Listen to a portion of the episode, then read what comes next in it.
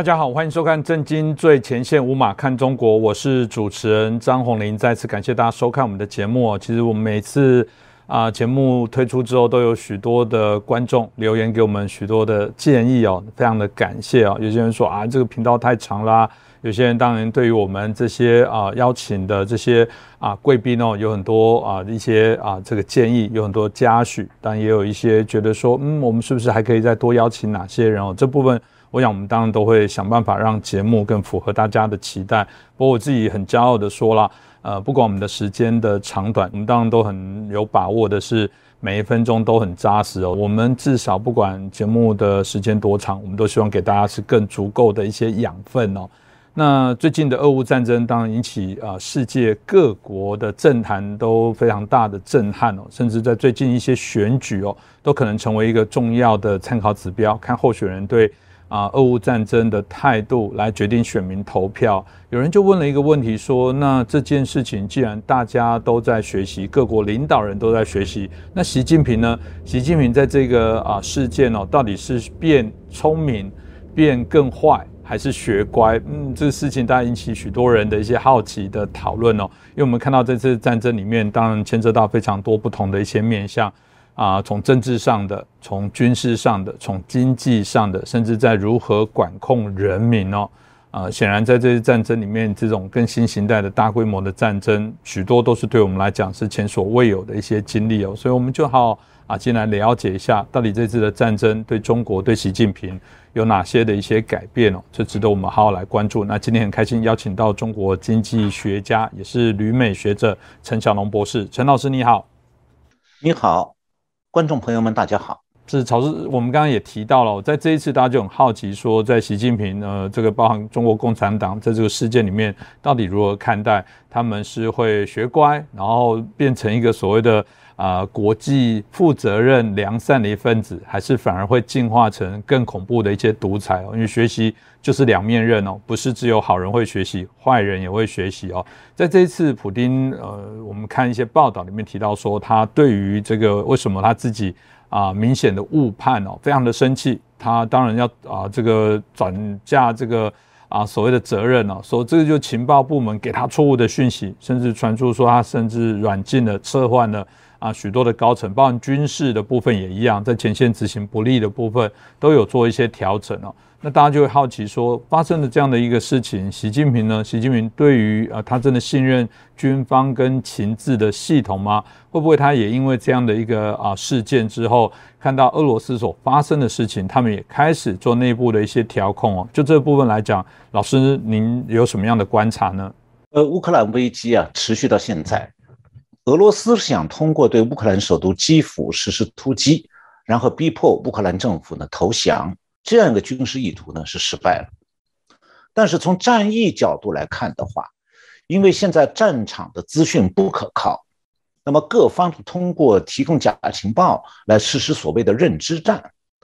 所以基辅战役还有其他乌克兰城市已经发生过的战役，究竟应该怎么样来评价？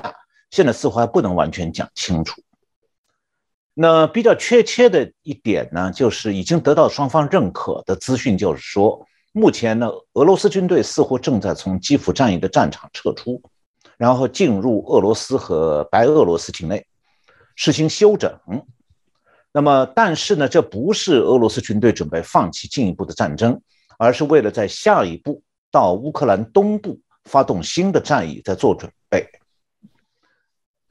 苏联的军队在美苏冷战时期曾经被视为是世界上军力最强大的部队。那么这次投入乌克兰战争的俄罗斯陆军的装甲部队和陆军航空兵部队呢，就是继承了前苏联军事传承的这样一支军队。那当我们看到这支部队在常规的地面战场上好像并不存在压倒性的优势。那苏联陆军的最后一个战场是一九七九年到一九八九年在阿富汗，对付的是当地游击队，然后损失惨重。从阿富汗战争之后，俄罗斯陆军没有再打过大规模的战斗。那么这次乌克兰战争呢，就让我们可以观察到很多关于俄罗斯军队的细节。那么中共也在观察，因为中共陆军的最后一次战场是一九七九年在越南，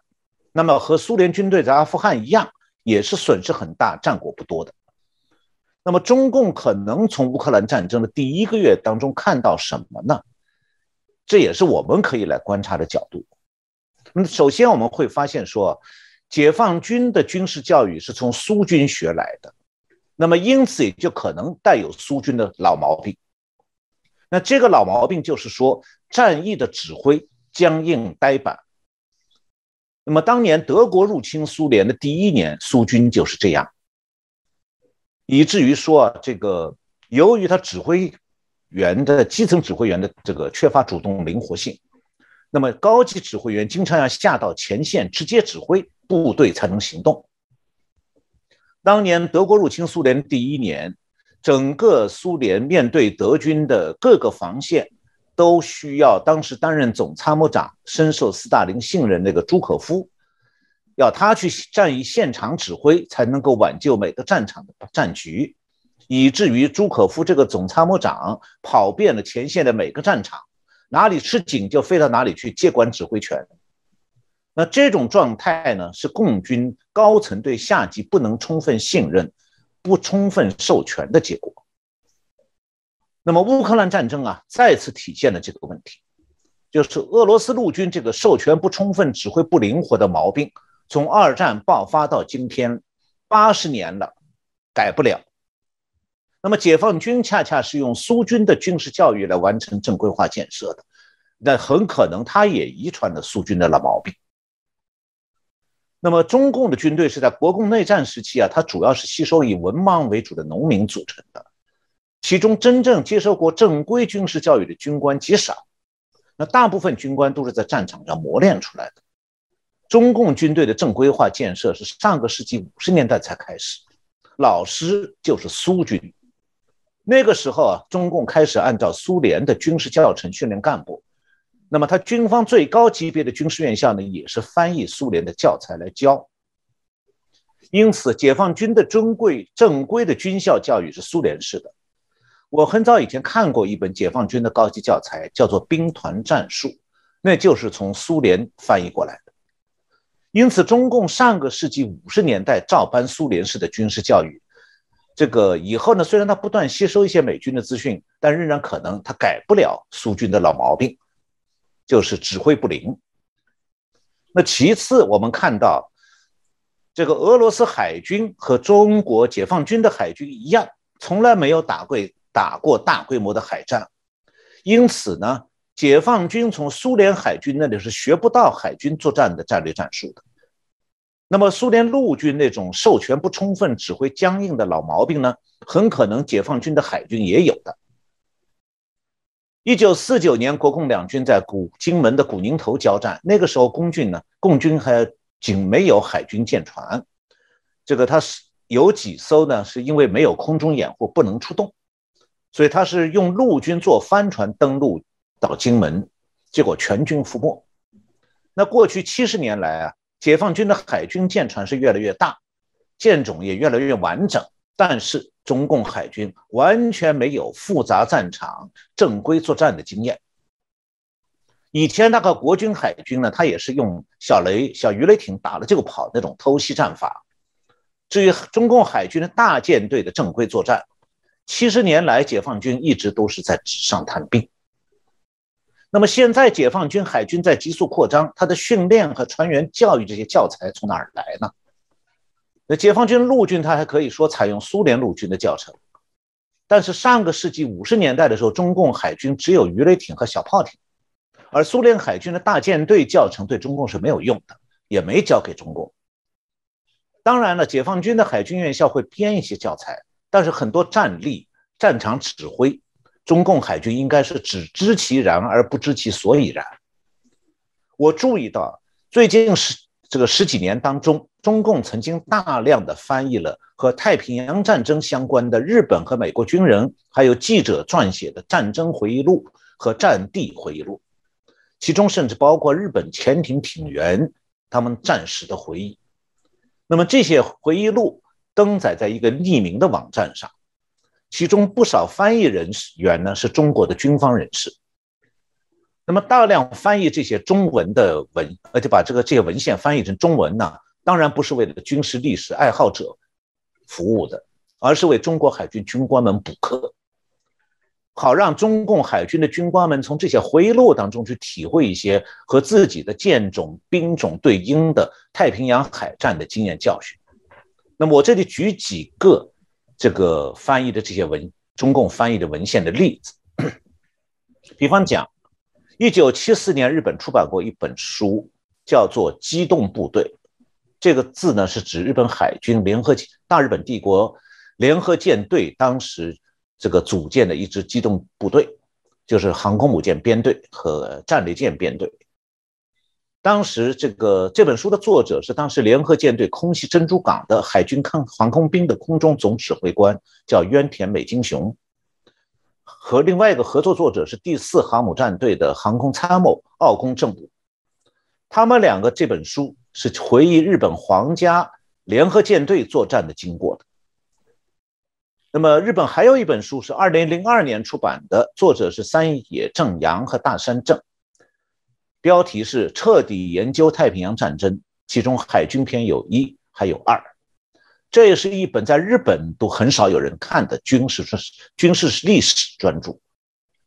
另外，美国在一九四九年还出版过一本，一个叫做 Samuel Eliot Morrison 他写的一本书，叫做这个 Coral Sea Midway and Submarine Actions，就是珊瑚海中途岛和潜艇活动。这本书啊，现在是很少有人会感兴趣的。但是解放军海军却把这本书当作了解航母舰队作战经验的参考文献。那么这些文献，我举的这个例子，其实有很多，上将近上百本，在这个网站上。这些文献并非是正式教材啊，它只是能够用于正规海军教育之外的拾遗补缺，它也不能代替美国海军七十年来积累起来的海上作战经验。我当时是发现了这个网站，也阅读了其中的大量文献，所以就多少懂了一点这个网站为什么存在的奥妙。但是后来我在视频节目中谈到这个网站，接下来这个网站就消失了，被改成了秘密网址。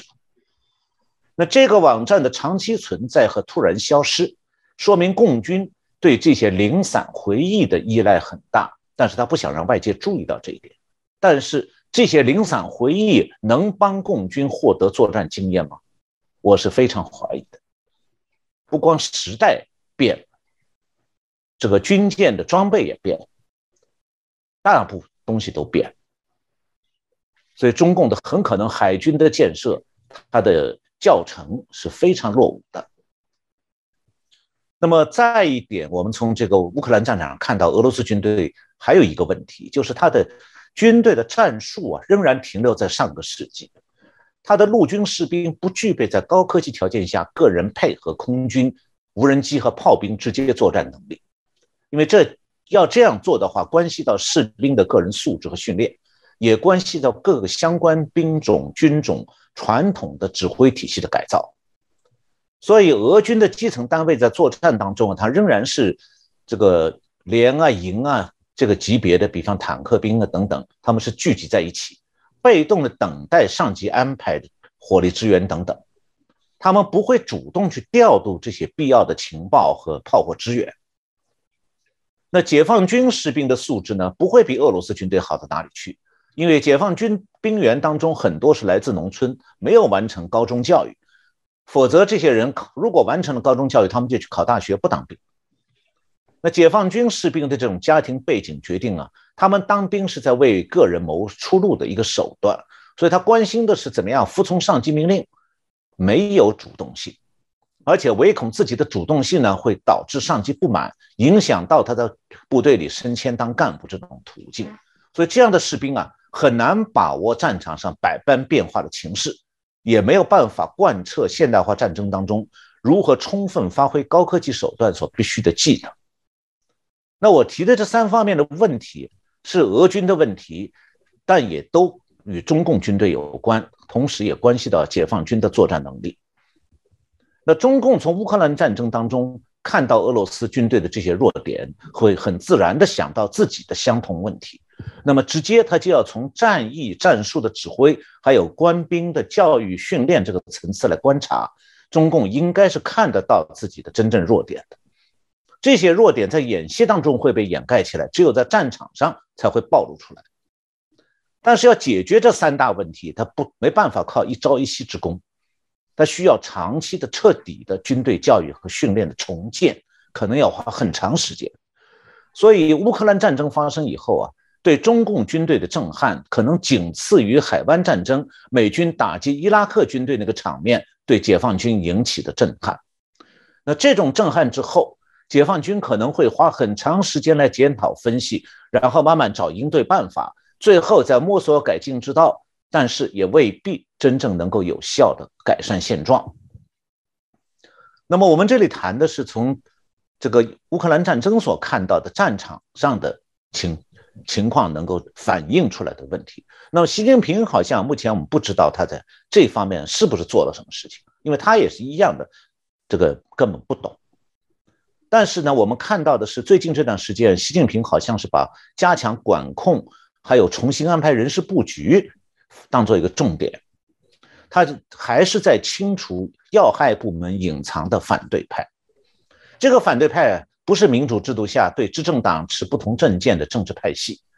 而是隐藏在中共内部的秘密的反对势力。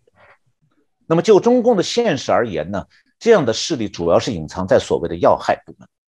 也就是军队谍报和负责内部政治管控的部门。用大家比较熟悉的话来讲，就是拿枪的。说这几个部门是要害部门呢，是因为他们既是中共维持统治的国家机器的核心部分，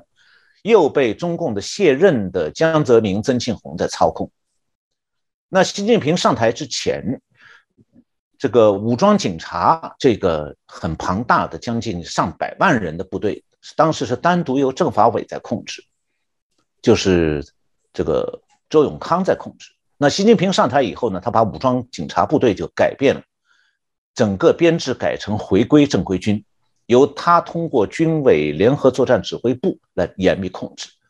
那么，习近平在推动反腐败的过去这十年当中，他一度啊对国家安全部和公安部是十分谨慎的，因为这几个要害部门长期以来是由曾庆红操控的，习近平呢不方便触动。但最近，习近平突然对这两个。部门动手了，就是对国家安全部和公安部动手了。他抓了这两个部几个部级和副部级的高官，并且对他们加以极其严厉的政治指控。那这些动作呢，都是为了巩固、进一步巩固他的个人权利，但也必然引起情报部门内部的震荡，会降低谍报部门搜集分析情报的能力。当然了，习近平也有失败的地方。他曾经在大半年前啊，从野战军调了两名军官。担任中央警卫局的正副局长，我在以前的节目里介绍过，中央警卫局关系到习近平如何控制高层其他成员的那个警卫能力。然后，习近平当时调了这两名野战军军官来担任中央警卫局的正副局长，把原来胡锦涛时代留下来的正副局长全部撤。结果呢，不久前我们发现啊，新的局长掌握不了警卫业务。结果，习近平又不得不重新启用被他撤职的原任的正副局长。这个过程我们可以看到，习近平的挫败，这个也是存在的。那么，当他经历在这方面的时候，我觉得这个习近平可能对乌克兰战争，他还需要相当时间来消化。是我刚刚刚陈老师所说的部分，可以看到他的确在做进化。我们最怕就是独裁啊、暴政的人哦，进化这些政权进化之后，对我们来讲，当然反而产生更大的威胁哦。那回到俄罗斯，俄罗斯呃很怪，如果以我们这个所有外部在看待，都觉得这是一个非常邪恶。然后我觉得是无端去攻击别人，但重点是，即便这样子，诶，普丁的民调反而不降反升哦。虽然过去我们说这威权国家的民调可信吗？当另外一个部分，大家就回头很好奇哦。呃，这件事情从刚刚老师的分析，当对于习近平来说，绝对是有冲击哦。只是他不是学乖，可能是学坏哦。那大家就好奇说，那这个事件之后对习近平他到底在啊这个中国的一些威望声望到底有没有一些调整呢？当然了，最近包含上海封城，所以这个老师您怎么看待呢？为什么会有现在刚刚提到的啊？就是说，包含我们谈到习近平的连任，包含谈到普京为什么民调不降反升？那到底习近平在这一个事件里面，到底中国人在意吗？他在里面的声望到底如何？呃，习近平的连任啊，程序上他只不过是中共开一个二十大，按照事先安排好的会议日程，通过高层已经确定的连任安排。那中国它没有真正的自由选举，所以它的人代会和党代会都是做戏，它不会受国际或者国内局势的影响。所以乌克兰战争啊，其实对习近平连任没什么，不会产生影响，因为习近平的个人权威靠的不是民间支持或者社会威望，而是靠党内对其他官员的政治高压。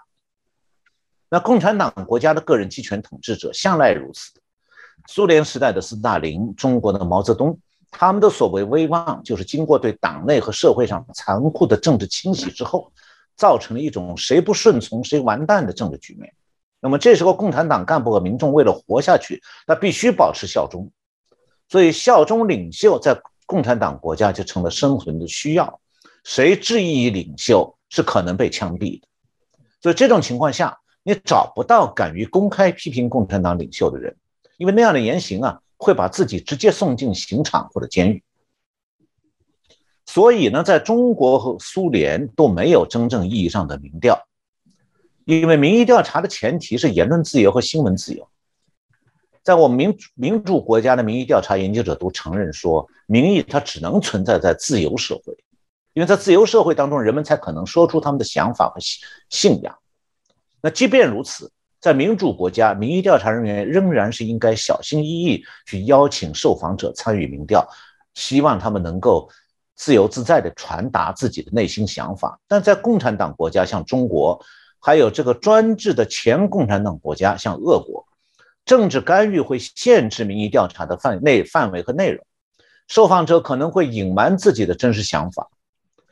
在共产党国家，由于政府管控媒体，很多人头脑当中啊。有大量当局灌输的认知，那么民间任何异议的声音啊，都可能被政府惩罚。所以民众已经习惯了在民调当这样的公众场合，他只讲官方接受的话语。所以在这样的政治环境下面，民意民调意见的虚假性是会误导研究人员，也误导民调报告的读者。我记得在二月二十二号我们这个节目里，我谈过这个问题了。呃，自从中共上个世纪末期啊出台了一系列民意调查的相关管控规定之后，国外的机构已经知道，在中国没有办法再组织独立的民意调查。这里我讲一件事情，就英国有一个关于中国问题研究的学术季刊，叫《The China Quarterly》，就中国季刊。这个刊的编辑啊，二十多年前就开始实行实行一条规则。就是说，凡是有学者提交在中国搜集到的民调数据这方面的分析论文要发表，那么编辑部都会要求作者先说明他的调查是否具有独立性。那么实际上，编辑已经事先知道中共的国安部在审查这些民调机构的每一份调查，所以实际上，除非这个作者撒谎，否则他得承认他的调查民调是没有独立性的。是被中共谍报机构操控的，那么这样的话，结果就变成说，很少再有人去提交这种论文了，因为知道那是自己去碰一鼻子灰。因为人人都知道，外国学者是不可能让中国政府放弃对民意调查的监控的，而只能是外国学者去顺从中共当局的操控。那但这样的民调数据当然没有可有效性，也不能在学术期刊上发表。当然了，现在国际上一些商业性的民意调查机构可能会忽视民调必须独立这个保持民调真实价值的前提，那么然后就把专制政权下面被访问者讲的假话当做真话来分析研究。那是不是苏联民主化以后民意调查就完全摆脱束缚了呢？曾经有过这样的时间段，一九八零年代后半期，苏联的政治透明化还有。共产党政权随后垮台，苏联曾经恢复了言论自由，俄国人也敢于这个摆，就是摆脱了后顾之忧以后，敢于说出自己真实的想法，而不担心受到惩罚。那这种状态到保持到什么时候呢？保持到二零零二年。标志呢，就是这个俄罗斯民主化之后啊，这个那个俄罗斯有一个叫做全俄公民意调查研究中心，一个当时俄罗斯最主要的一个这个独立的民调机构。他呢，这个一直定期的发布全国民调数据，但是呢，这个。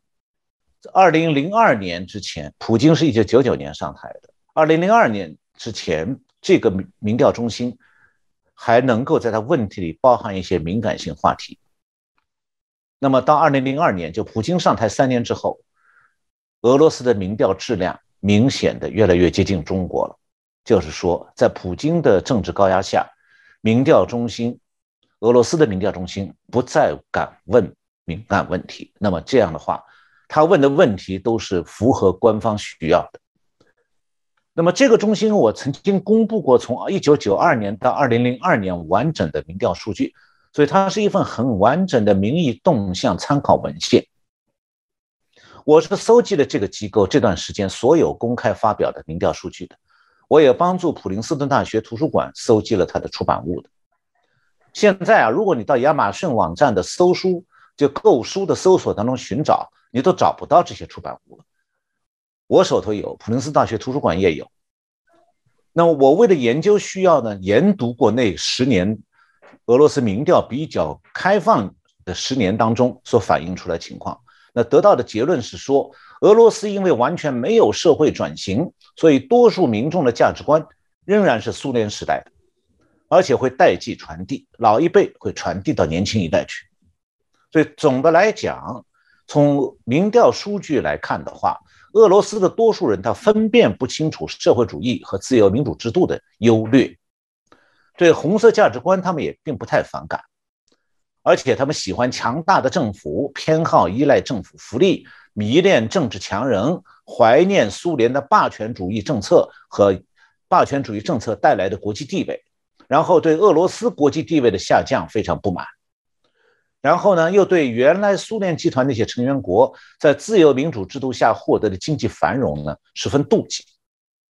所以这样的民意自然就会产生普京这样的领导人，俄罗斯也必然会从民主化道路上倒退到集权专制的轨道上去。所以，当全世界各国很多人对俄罗斯的民调这个看显示这个乌克兰战争以后普京的支持率上升感到非常不理解，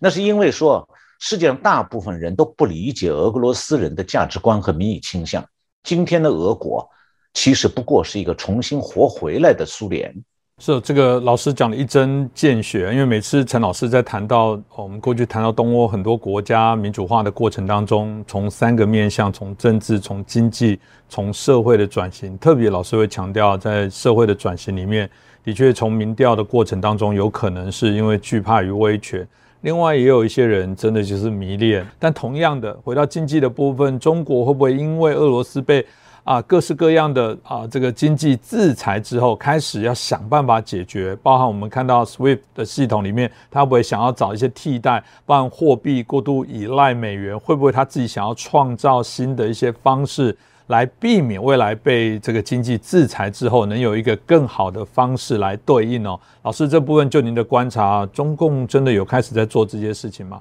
呃，中共有这种想法，但是他做不到，因为中共在经济全球化当中啊，极度的深入了，所以他几乎不可能另外寻求一个替代的系统。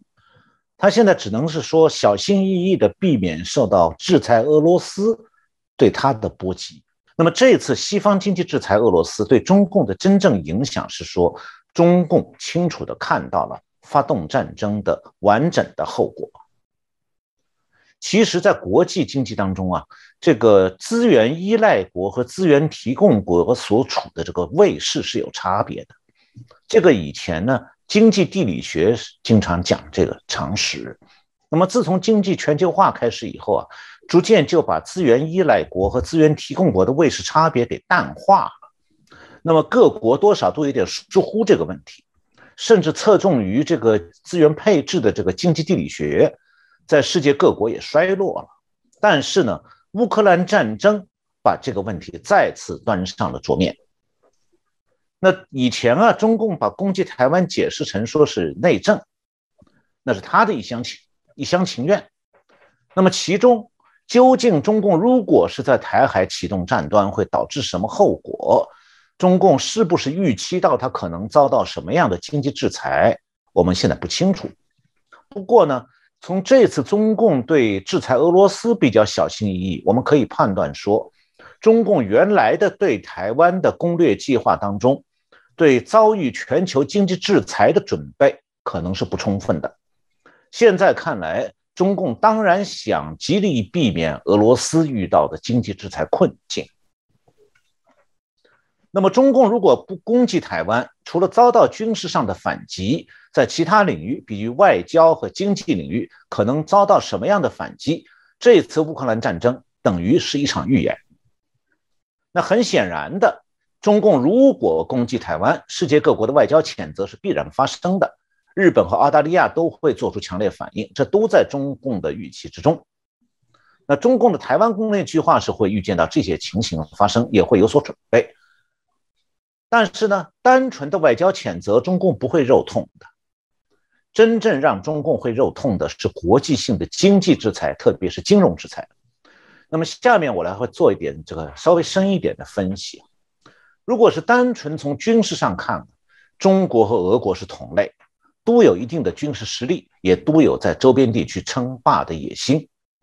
那么至于发动战争之后，军事上可能遇到什么样的后果，我们以后呃可以单独来讨论。我在这个就主持人问到这个经济层面看的话，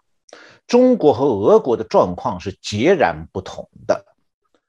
原因就是中国它既是资源依赖国，又是国外市场依赖国，而俄罗斯是资源提供国。那面对经济制裁这种情况下，俄罗斯比中国有很大的机动空间，而中国会比俄罗斯被动的多。那俄罗斯作为资源提供国，它遇到经济制裁，它多少可以有一点有恃无恐。因此可以讲说啊，俄罗斯面对经济制裁啊，它是有一些腾挪空间的。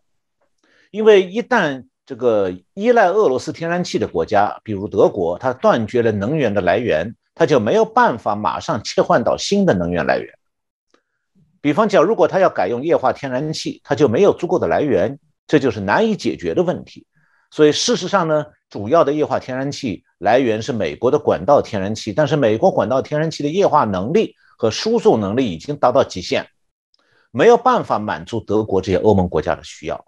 那再加上德国它没有接收还有储存液化天然气的设施基础，所以德国没办法找到足够的俄罗斯以外的天然气来源。所以在这种情况下，德国政府现在其实是在暗中考虑怎么样向普京投降，放弃经济制裁。那么中国呢就没有俄罗斯这样的条件，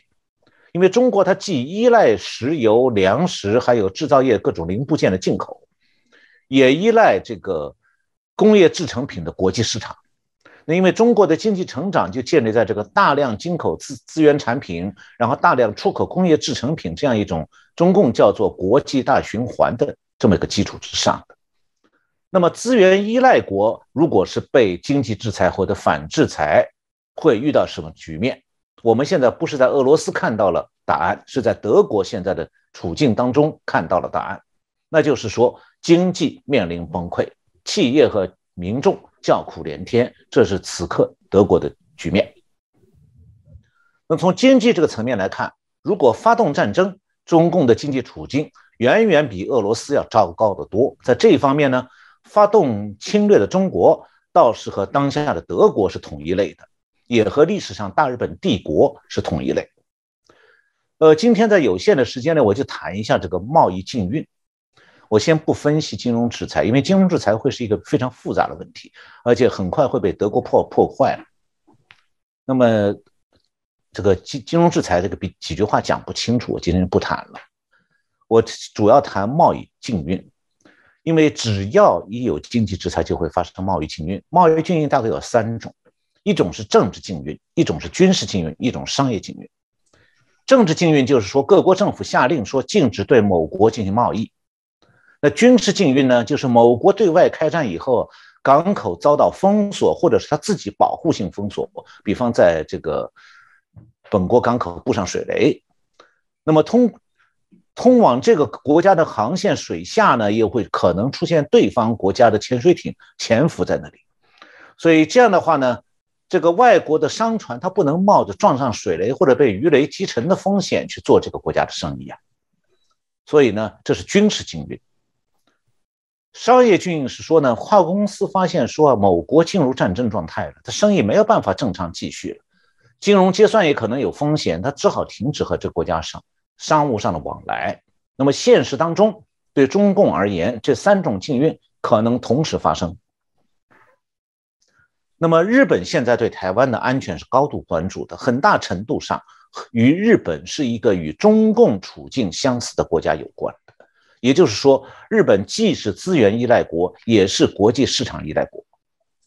今天，日本希望阻止台湾台海发生战争，就是因为这样的战争啊，必然导致台湾东西海域，就台湾东部和西部的海域都变成战场。那么，日本必然会面临说它的海上通路断航的局面。这样的话，日本的命运就岌岌可危了。我这里要稍微介绍一下日本在这个。太平洋战争时期的教训，二战时期大日本帝国战败，从某种程度上就是败在日本人称为“丸之战”这个原因之上的。所谓“丸之战”这是日语，指的是原油运输战。因为日本的货轮和客轮呢，它的船名通常都用“丸”，就是鱼丸子的“丸”这个字作为这个汉字作为这个船舶的名称，所以呢，“丸之战”指的就是海上运输战。那当时日本的原油来源是河属东印度，就是现在的印度尼西亚。那日本国内要用油呢，都要用油轮从印度尼西亚运到日本去。那美军是从1943年开始实施海上货运封锁，那大批的日本油轮被击沉，最后呢，日本的原油运输就被迫中断。在这种状况下，日本海军当时面临一个极大的困难，就是说它的军械枪弹药是在本土制造的。原油远在河属东印度，那如果舰队，它的舰队就变成说，要么有弹药，要么有油，两者不能其独有。它的舰队如果要补充弹药和零部件，必须开回本土，但是本土没有燃料。那如果舰队在这种情况下开回本土，他就回不了菲律宾那带的战场。那么今天呢，中共同样有类似的难题，如果开战。西方各国针对中共实行海上封锁的话，中共的货运就会大部分中断，货源资源是运不回去了，产品也运不出来，中国经济会逐步垮下来。那不管它军事上战况如何，这种局面是无法避免的，会一直持续到它战败为止。从德国的现状来看，中国如果发动战争，然后遭到国际制裁，它最终的结果只能是中共让步退却，甚至对盟军投降。那么中共啊，它是靠依靠经济全球化繁荣起来的，但是如果是因为经济繁荣以后就想发动侵略战争呢，它就必然会遭到经济孤立化的结局。而中国呢，是早已适应了经济全球化这个经济结构，它很难调整成一种经济孤立化的结构。比方讲，中国的石油需求它没办法满足国内需要，铁矿石需求也不够。所以呢，它的粮食更加是要依靠进口才能维持国内粮价相对稳定。很多工业零部件也需要进口。那么中国的企业靠出口是赚取利润的，一旦出口中断，它的国内市场完全消化不了那么大一个所谓世界工厂的产品。那么世界工厂里很多企业就只好破产关闭了。那如果这种情况再加上金融制裁，中国经济没办法长期支持战争。那么在经济孤立化的状态下，中共就只有转入战时经济，那直到耗尽他最后的经济能力，出现经济雪崩。我想陈老师大概也讲很清楚哦，中共在短期如果要学习啊俄罗斯啊所面临到的经济制裁来做一些调整，显然不是那么样的容易哦。嗯，但但不那么容易，他们真的就因此而学乖吗？我们刚刚已经提到了，在以中共的这种结构威权啊，这个独裁的一个氛围里面哦。不会，他不会学乖，他基本上只会变成是一个进化的独裁，进化的暴政哦。所以有人就说，好吧，既然这个独裁一定会进化，那台湾呢？台湾要怎么样不弱化？要进化，因为既然这个啊敌人变更强大了，显然我们啊更要想办法来做对应哦。所以这部分老师，您要给台湾如果什么样的建议？我们怎么样让台湾进化不弱化呢？呃，我们要谈到台湾啊，从乌克兰战争当中如何学的经验，我觉得首先要分析一下国际社会啊对这场战争的立场和态度。我看到《华尔街日报》三月十八号刊登了这个。创对川普前总统的一个国家安全副顾问叫做 Matt Pottinger，就是富明呃伯明，对他的一个采访，伯明认为说啊，俄罗斯和乌克兰这个战争啊，显示世界正面对一次新冷战。那么从全球安全的局势来看呢，我是同意伯明这看法的，也就是讲，乌克兰战争重新点燃了欧洲的新冷战。那么早在二零二零年。中国在亚洲也点燃了中美冷战，所以总体上来可以说啊，在红色大国对抗这个西方阵营方面，俄国和中国的角色和历史性历史上相比呀，彼此的重要性是互换了。现在呢，中共是西方，特别是美国的主要威胁，俄国扮演的是中共当年在朝鲜战争当中挑起边缘地区战争的角色。所以成了配角了。那美国呢？这个军方自从乌克兰战争爆发以后，他有这个在四月上旬，这个美国军方首次出面表明他的立场，就是美国不能对乌克兰出兵。那这个立场呢，当然也是白宫决策的结果。但是迄今为止啊，世界各国媒体没有，其实没有深入讨论过美国不出兵这个决策。从军事层面去看，究竟有没有道理？或者说呢，不管白拜登怎么想，也不管坐在白宫里的那个是美国哪个党的人，美国是不是有出兵乌克兰这个选项？那么中共长期以来都在宣传说美国是全世界的霸权国家，那为什么美国不对乌克兰实行所谓的霸权？是美国怕俄罗斯，还是美国有更深层次的考量？那四月五号的时候，美国众议院啊举行了一个军事委员会举行个听证会，在听证会上有几个共和党人，这个众议员问美军参谋长联席会议主席 Mark Milley，问米利将军，还有这个美国国防部长这个 Austin，问他们两位说，美国阻止普京攻击乌克兰努力是不是失败？那米利他是这样回答的，他说，除非呀。美军部署到乌克兰，否则普京不会下岛。不过，如果要是提出把美军部署到乌克兰，他作为参谋长联席会议主席会表示反对。他强调：“我认为这会冒与俄罗斯发生武装冲突的风险，我当然不会建议这样做。”那么，为什么美国不对乌克兰出兵？米利的解释，他只涉及表层的分析。我的理解是啊。其实，美军是否出动，除了白宫自己有立场性的倾向，这个立场上有倾向性以外，它还有国际战略上的考量。那迷利这个说法的意思是说呢，美国不能和俄罗斯发生武装冲突。这个话背后的意思其实蛮明确的，就是说不能与拥有核武器的红色大国直接发生军事对抗，否以免要引发核大战。而普京这次其实也事实上玩弄过，在乌克兰战争中玩弄过核威胁了，那证明说红色大国是可能要用核威胁来达到他军事目的的。那么是不是因此就得出结论讲说，只要是红色大国侵略周边国家，美国就必然要避免军事对抗呢？然后由此又引出了一些个。比较直观的说法，比方讲说，哎，美国曾经打过朝鲜战争，也打过越南战争、海湾战争，那为什么就不能打乌克兰战争？要仔细想一想的话呢，海湾战争当中，美军的对手是没有核武器那个萨达姆·侯赛因，而且伊拉克他是没有应对高科技战争的能力的，所以美军打海湾战争是打得比较轻松的，也没有什么后顾之忧。那么朝鲜战争和越南战争。与乌克兰战争是有明显的相似之处的，都是红色大国发动的。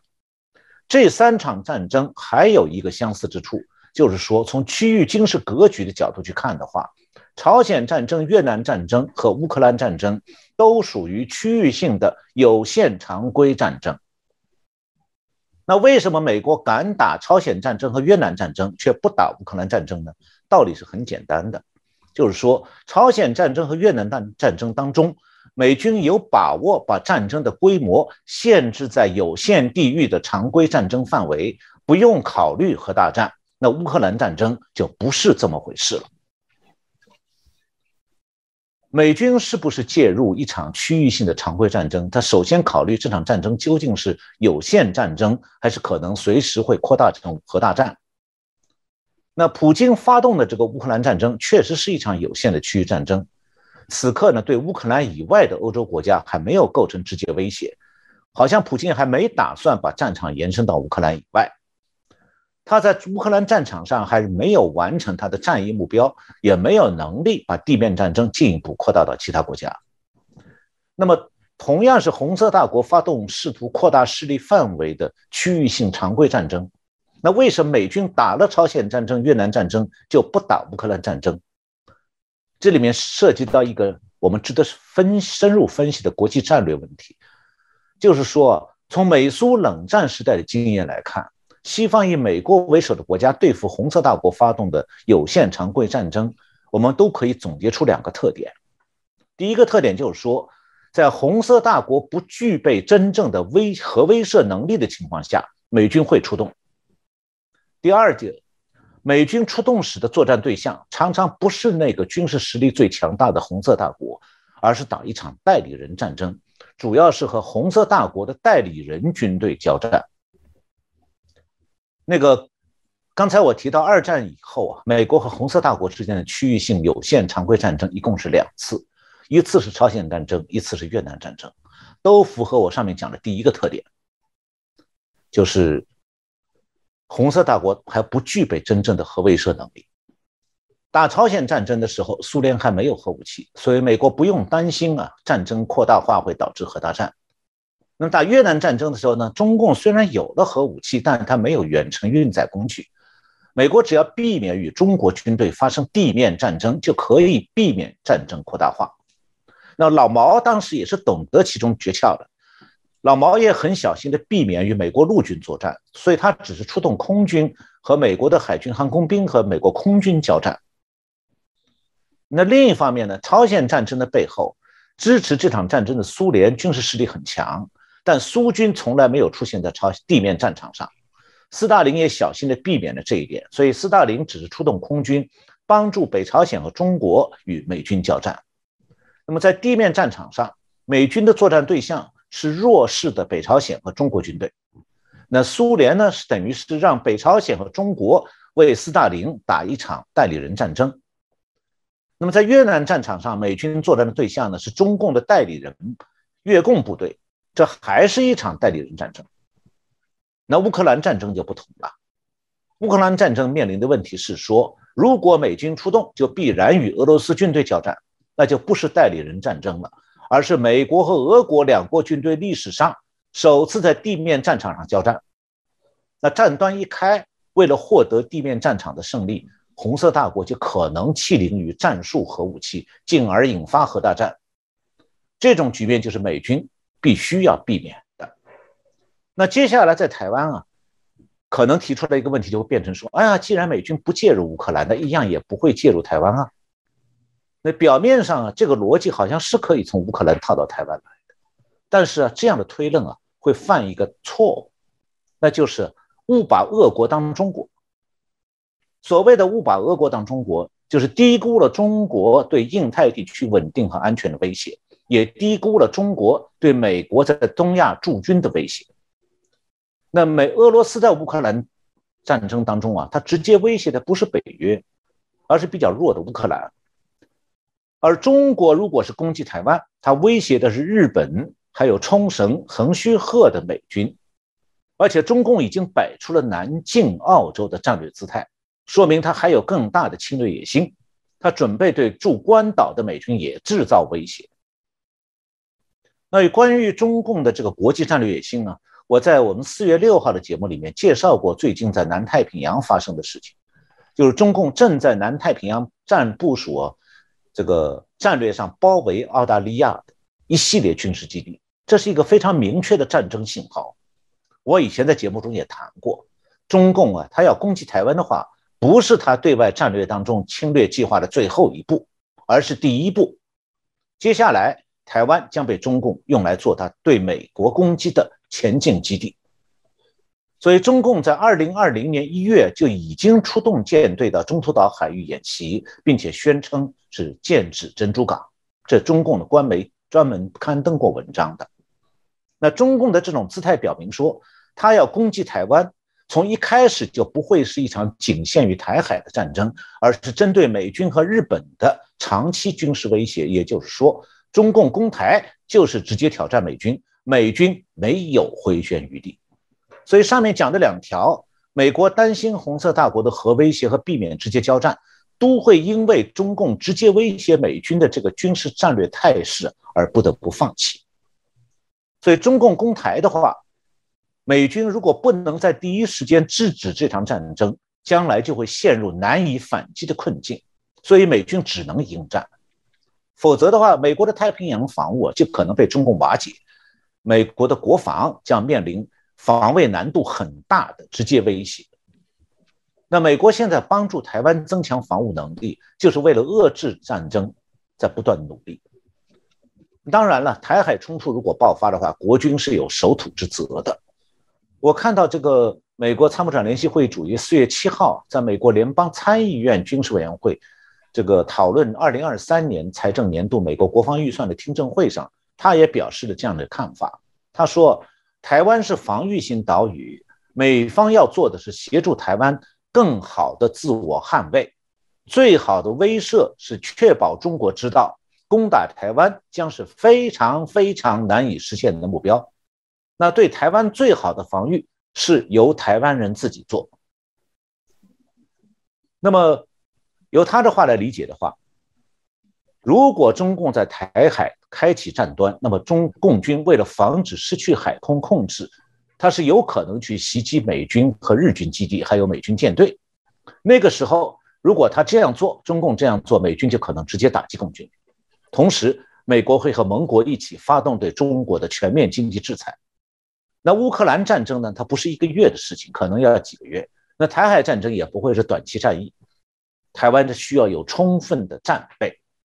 那中共呢也很清楚。他如果要攻进攻台湾，就很可能直接就转化为与美军的全面长期对抗。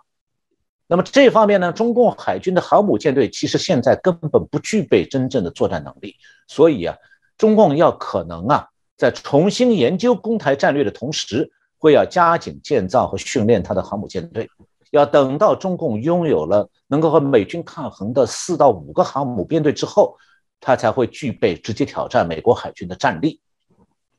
我看到三月底的时候，台湾国防部的这个国防安全研究院有一位学者叫陈良志，